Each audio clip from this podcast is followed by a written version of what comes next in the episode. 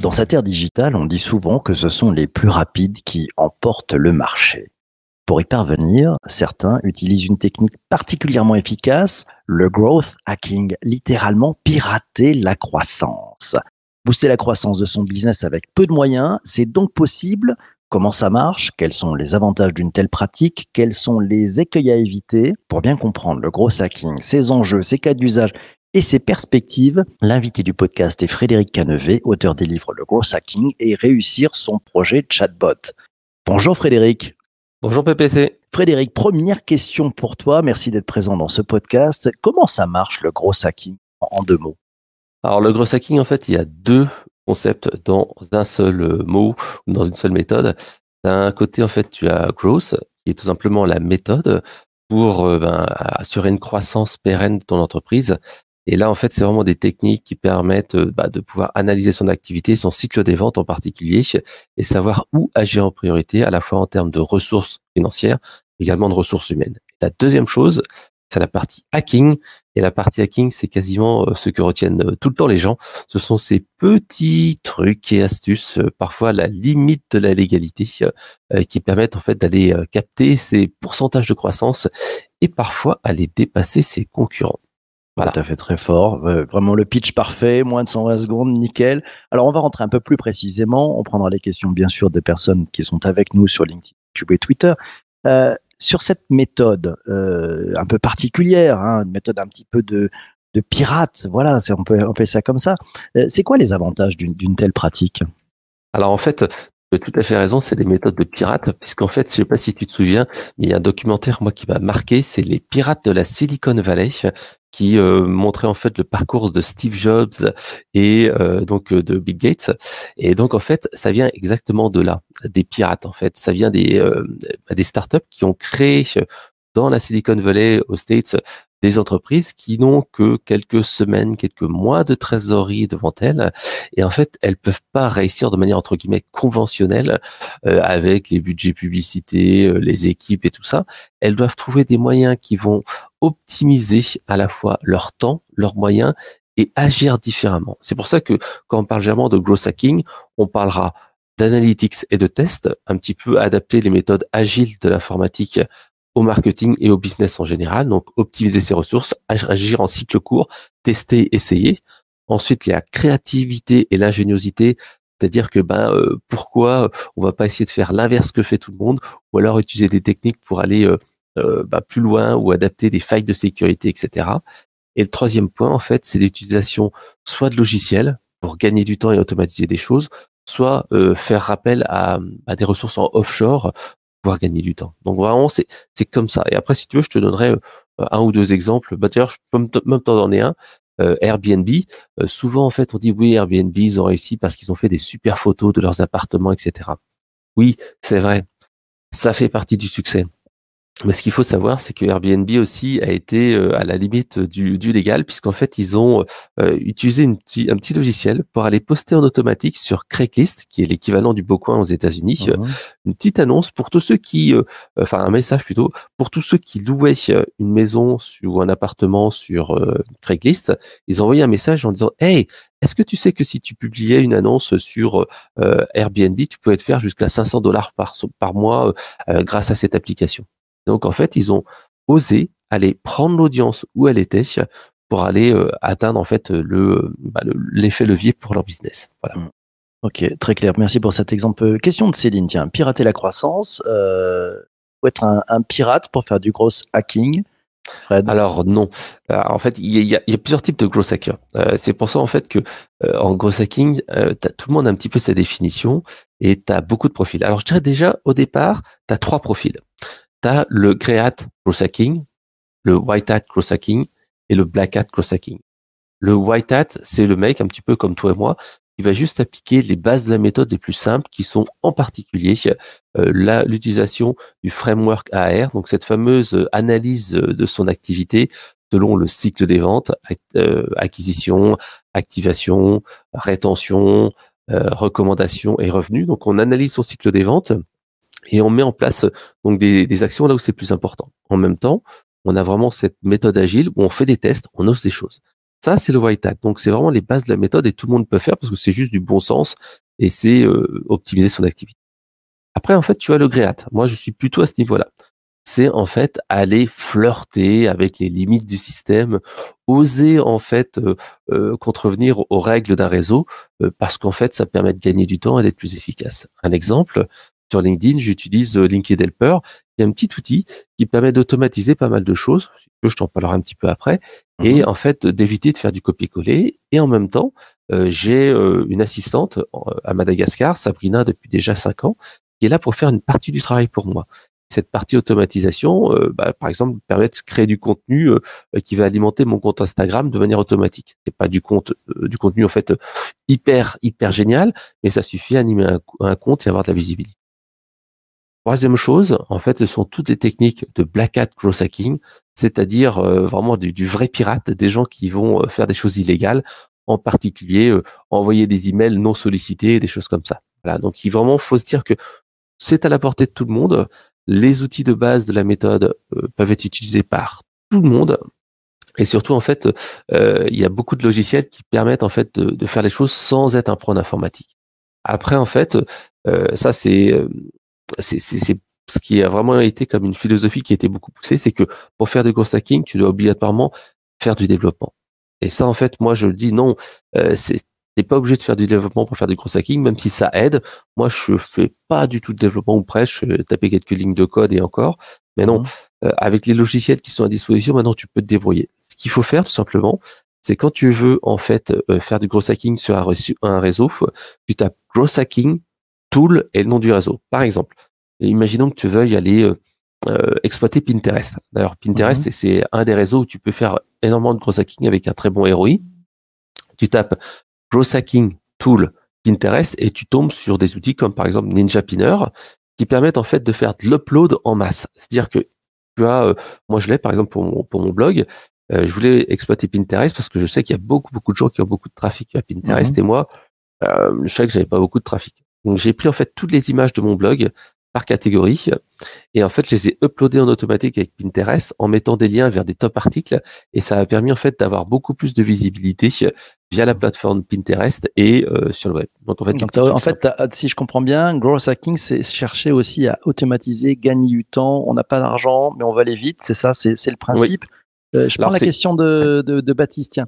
Il nous dit à la limite de la légalité, c'est bien jouer des coudes pour faire sa place, cette histoire de gros hacking Exactement. Alors jouer des coudes, oui, mais jouer des coudes intelligemment. On n'est pas là pour faire un, un croche-pied non plus. Euh, à la limite de la légalité, euh, c'est en fait se dire voilà, sur par exemple, tiens, un exemple classique sur LinkedIn. Sur LinkedIn, en fait, tu es limité à 100 invitations par jour avec euh, la technique classique de, euh, ben, de, de, LinkedIn. Maintenant, tu peux plus inviter plus de 100 personnes.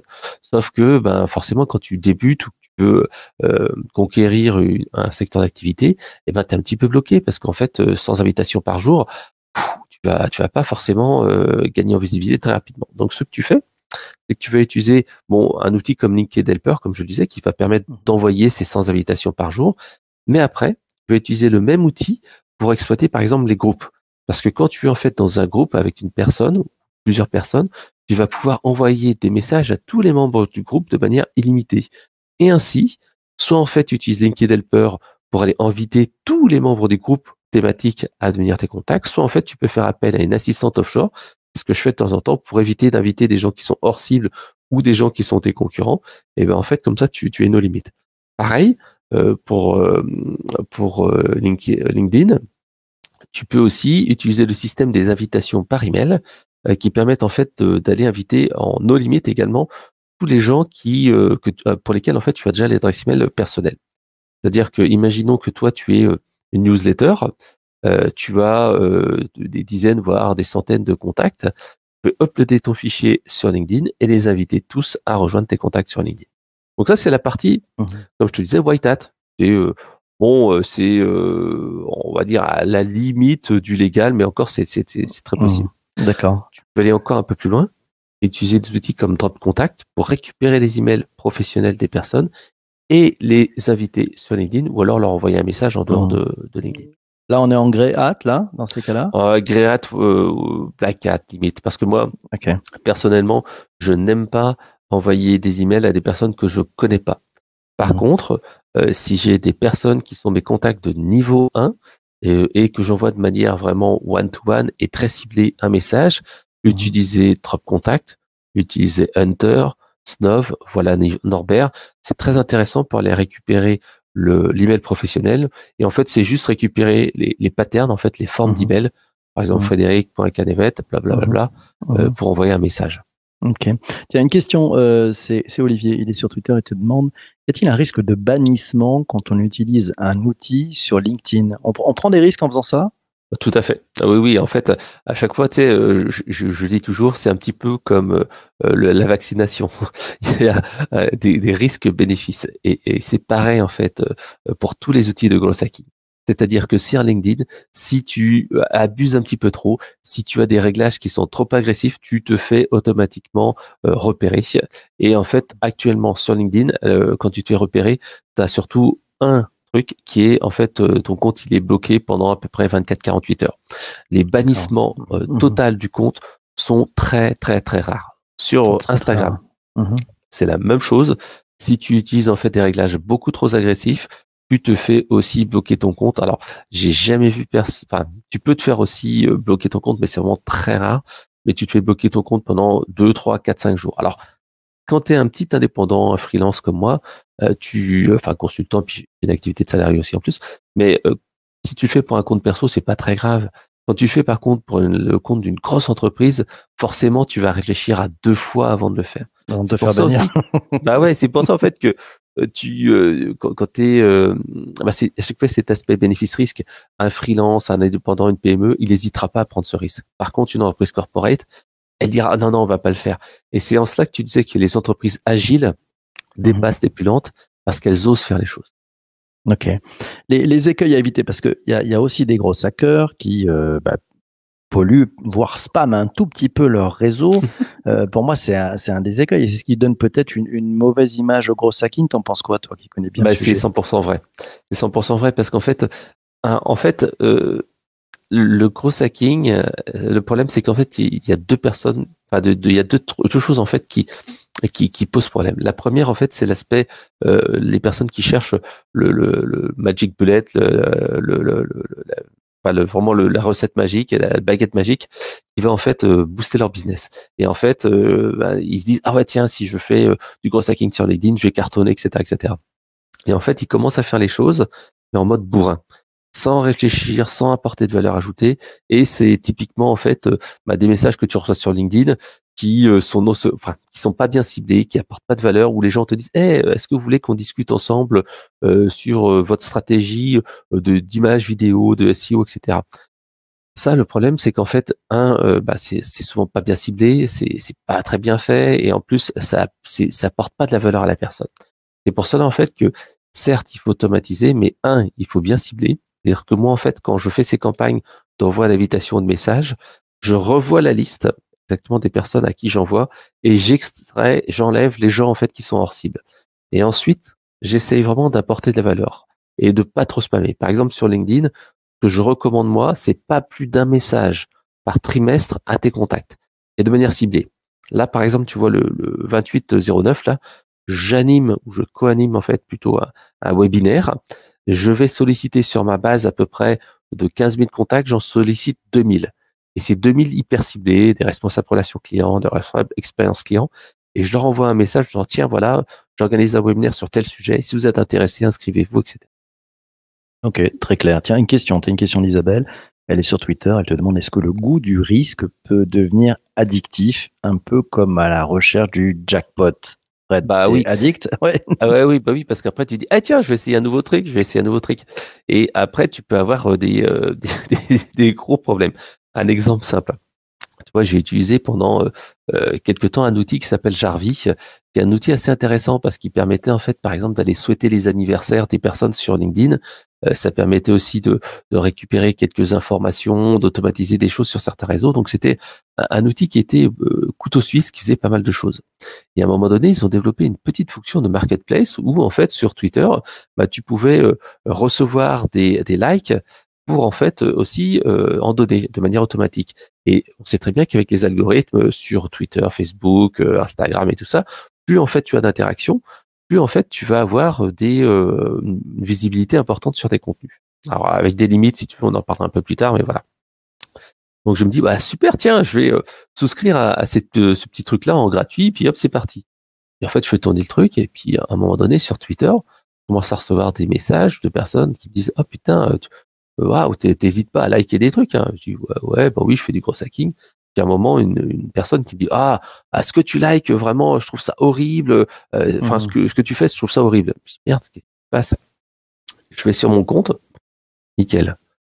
Je vais sur les tweets que j'ai likés et là, je vois Ah j'étais en train de liker des tweets porno, des tweets sur n'importe quel sujet. En fait, L'automatisation. la- oui, il y avait plus de limites. Il, il suffisait que tu mettes tout et n'importe quoi et les gens likaient. Alors que c'est Wow. bien quand tu as des comptes pourris, mais quand Mm. tu as un vrai compte Instagram comme le mien, Mhm. waouh, je comprenais qu'il y avait une ou deux nanas qui m'avaient dit waouh, qu'est-ce que tu fais et tout ça. Je dis oh putain. Donc ça sûr, calme. voilà. Donc Ouais, ça, calme. un peu. D'accord. Tiens, allez, tu as une question d'Olivier. Il est sur, euh, il est sur YouTube. Est-ce que le scrapping est autorisé en France cette, cette technique hein, qui vise à, finalement à automatiser le- le- la prise de données qui sont sur le web? Est-ce que c'est autorisé? Et si oui, dans quelle mesure, Fred? Alors, alors, justement, moi le scrapping, euh, j'essaie de pas trop en faire. Euh, tout simplement parce que en B2C c'est totalement interdit, hein, et en B2C euh, il y a, on va dire, euh, une petite zone comme ça d'ombre, une zone grise, euh, qui fait que euh, bah, tu peux quand même aller récupérer pas mal de détresse professionnelle. Un, exemple, prends LinkedIn Helper. Tu vas faire une recherche, par exemple, sur tous les responsables d'innovation, comme toi, par exemple. hein. Tu les as avec un fichier, un profil, etc. Ensuite, tu utilises un outil comme Drop Contact, hein, qui est un outil français par Donny Cohen, qui est assez sympa. Tu peux aller récupérer les emails professionnels. Et là, il y a une zone de flou euh, euh, où certains disent ah ouais ouais moi je peux euh, envoyer aux, emails, un, pas- aux aux emails professionnels de ces personnes-là un message leur proposant de faire ceci, de faire cela, ou un call d'email que j'aime pas trop. je trouve que ça ça se voit beaucoup et c'est pas bien fait. Moi personnellement, je me dis que si tu n'as pas eu de relation avec quelqu'un, que tu lui envoies comme ça un email non sollicité, et ben et en plus quand c'est pas bien fait, ça nuit à ton image. Et surtout quand tu es dans un secteur comme moi où en fait finalement il y a allez 10 000, 15 000, 17 000 personnes maximum. Si tu te grilles comme ça, après les gens s'en souviennent. Et donc moi je préfère pas le faire. Ce que je fais par contre, c'est aux personnes qui sont euh, contact niveau 1 sur LinkedIn, Mhm. je me permets de temps en temps, et vraiment de manière euh, segmentée, de leur envoyer un email euh, quand, quand on est en contact, je cherche à les joindre, etc., etc., mais pas plus. Voilà. D'accord. Alors, on voit bien cette technique. En fait, on va très très proche de la ligne blanche. on Mhm. peut le, le- pas tout à fait la franchir. on peut aller dessus, on peut surfer dessus, voilà. Voilà, je veux les- revenir sur la question d'Isabelle. Elle te demande comment s'assurer niveau de légalité de ces actions. Parce qu'à chaque fois qu'on va plus proche de la ligne blanche, finalement, on se dit, bon, ça brûle pas, on peut y aller, on peut accélérer, machin. Comment on fait pour pas franchir le Rubicon? Alors en fait, euh, malheureusement, euh, c'est- pas facile parce qu'en fait, comme je te le disais, euh, on surfe quand même beaucoup avec les condi- conditions générales d'utilisation des différentes plateformes. Et donc en fait, je pense qu'il faut plutôt se dire quand tu as un doute, c'est qu'il n'y a pas de doute. C'est-à-dire que tu te dis oh, si je fais ça, euh, peut-être me prendre un coup de bâton. Et ben à ce moment-là, c'est sûr que tu te prends un coup de bâton. Donc vraiment, c'est se dire, c'est du bon sens. Quand il y a doute, il Mhm. n'y a pas de doute. Le spam, c'est pas bien. Les emails non, non autorisés et non sollicités, c'est pas bien. En revanche, bah, des fois, tu te dis, mais pourquoi je devrais faire manuellement les choses alors que je pourrais les automatiser? J'en ai parlé tout à l'heure pour Pinterest. Euh, Tu dis, mais pourquoi je peux pas uploader en masse, quoi? Euh, Mhm. Pareil sur Instagram, tu, tu, pourquoi je peux pas suivre euh, des gens de manière automatisée et, et les désuivre? Parce que on sait très bien que c'est comme ça que ça marche sur Instagram. As un petit outil comme Buster qui permet par exemple de voir tous les gens qui font des commentaires ou des tweets sur un sujet ou sur euh, un tweet particulier sur certaines marques, récupérer cette liste de personnes qui sont actives et intéressantes et aller les suivre. Et en fait, tu dirais mais c'est quelque chose de logique, c'est du bon sens. Ben, la plateforme ne l'autorise pas et ben voilà, tu tu, tu tu dis ok, je le fais quand même parce Mhm. que c'est pas très grave. Par contre, oui, il faut faire attention à, à pas se griller. D'accord. Ok, Fred, cette émission touche à sa fin. Euh, Si tu as ton mot de la fin, allez très très court. Ah, en fait, c'est simple. mon mot de la fin, c'est arg. Euh, parce que là, en fait, on a beaucoup parlé donc euh, de, de, de hacking, de trucs, d'astuces. Ouais. Mais comme je le disais, growth hacking, tu as deux mots. Tu as growth et hacking. Et le plus important, c'est pas hacking dont on a parlé pendant allez, euh, la moitié de notre entretien, Mhm. mais c'est ARS. Ah, en fait, c'est vraiment l'analyse du cycle des ventes et c'est ça qui te permettra d'avoir une croissance. C'est cette analyse qui prend deux heures et qui permet de voir où agir en priorité.